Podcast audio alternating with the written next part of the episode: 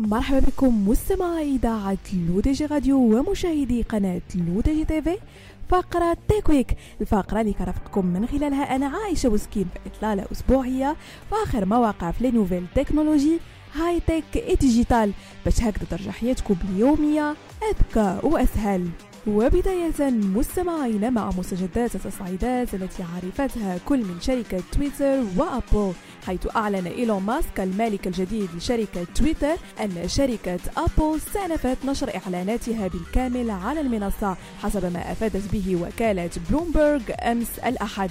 وأوضحت الوكالة أن هذا التصريح الذي وصفته بأنه يدل على خفض حدة التوتر بين اثنتين من أكثر شركات التكنولوجيا نفوذا في العالم أدلى به ماسك خلال محادثة عبر تويتر Spaces السبت.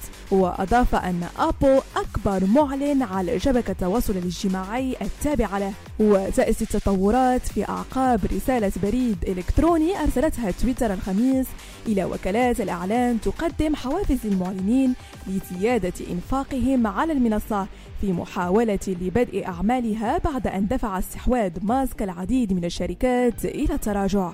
وإذا كنتم مستمعين من مستخدمي واتساب انتبهوا كثيرا من الرسائل المزيفة في الأيام القادمة. ذلك أن مجموعة من المتسللين حذروا من أن لديهم إمكانية الوصول إلى ملايين أرقام الهاتف.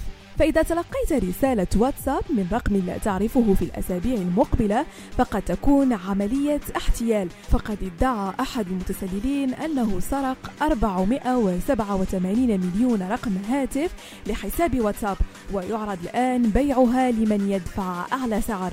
وأكد موقع سايبر نيوز المتخصص في تقارير أمن المعلومات أن هذا الهجوم خطير ويستهدف حسابات حقيقية.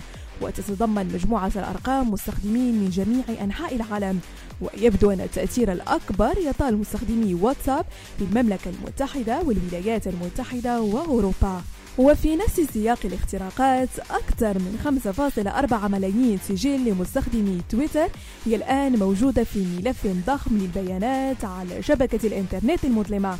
والذي يتضمن أرقام هواتفهم الشخصية وعناوين بريدهم الإلكتروني. وقد تم التعرف على ملف تفريغ البيانات من قبل تشاد لودر مؤسس شركة التوعية حول الأمن السيبراني Habitu8 الذي نشر الخبر عبر حسابه على تويتر وتم تعليق حسابه بعد فترة وجيزة من النشر.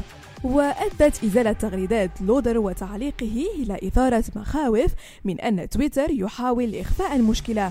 ويعتقد أن المتسللين حصلوا على المعلومات في ديسمبر 2021 باستخدام ثغرة أمنية في تويتر تم الكشف عنها في برنامج إيجاد الثغرات HackerOne bug bounty. بهذا مستمعينا كنكون وصلنا لنهاية فقرة Tech Week نضرب لكم موعد la semaine prochaine هادشي كامل على إذاعتكم الرقمية L'ODJ Radio وكذلك على قناتكم L'ODJ TV.